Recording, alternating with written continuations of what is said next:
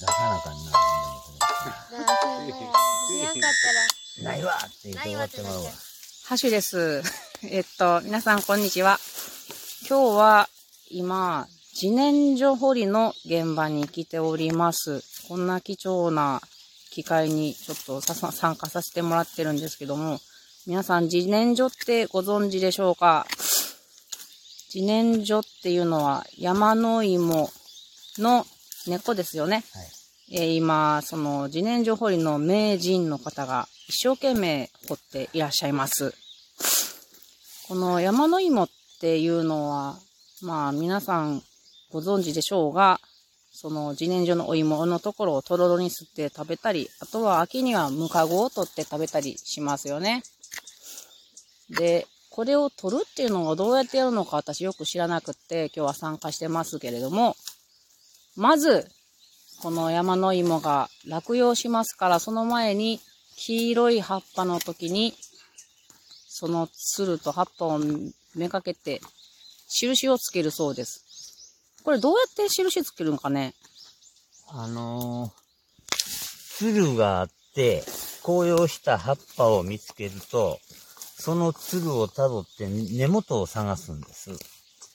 で、根元をぐーっと丁寧にたどっていって、えー、こっから出てるという場所を特定すると、そこへ印の我々は笹を立ててます。笹を立てて、その上にピンクのリボンをつけているわけでございますが、はい。何でもいいんですか？どのつるでもいいんですか？できるだけ太いつる。ああ、できるだけ太いつるがいいそうです。大きい芋が中に埋まってるということで。じゃあ、それを11月頃にして、うん。そして今は12月の最初の方ですけれども、今頃がいいんでしょうか？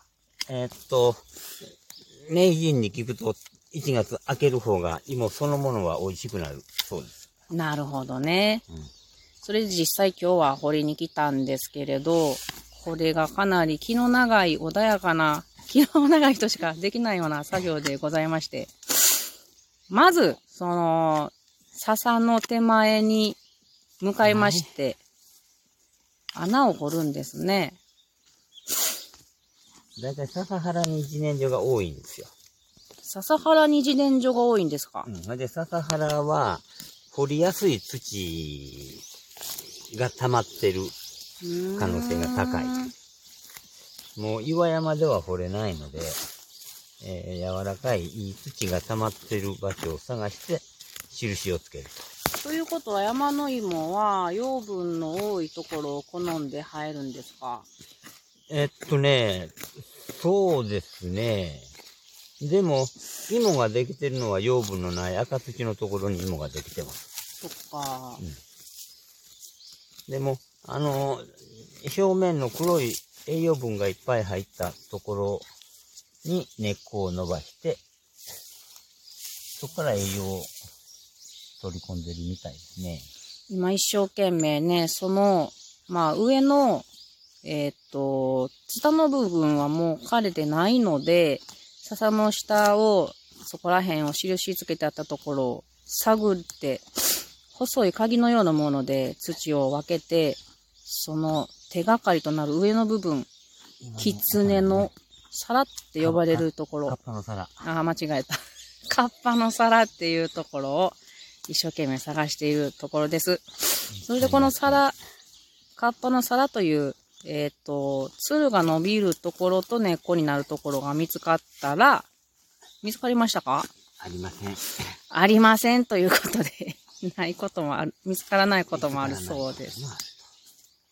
で見つかったらその前に、えー、その自然薯があるところを掘らないようにというか、その前に穴を掘って、どんどん下へ下へとその自然薯の姿を追いつつ、下へ掘り進めていって、で、土を後で返すために、土は横にのけて、下へ下へ掘っていって、全体が見えたら、いよいよその自然薯を、えー、細い鍵状のもので出して、掘るというものでございますが、私は短期なのでできません。い 今、若い女の子がね、今日は2本も掘ってくれまして、3本目でございます。見つかりましたか？怪しいものが出てきた。怪しいものが出てきた。という気の長い作業ですけれども、なんかこれをやっていると、周りに山鳥という鳥がね、なんか、お前ら何してんのやーって感じで来たりして、私は山鳥を見たり、キクラゲを取ったりして、何もしてませんけども、楽しい作業でございのます。セミの幼虫が出てきてね、冬眠してるから、起こされたって感じで、もごもご動いたりしてました。なかなかこんな体験できませんけれども。出てきましたか？まだ出てきませんね。怪しい、それらしいものが出てきました。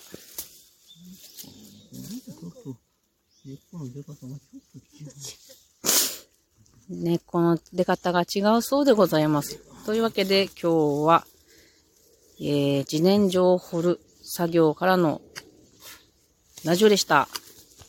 ではまたねー。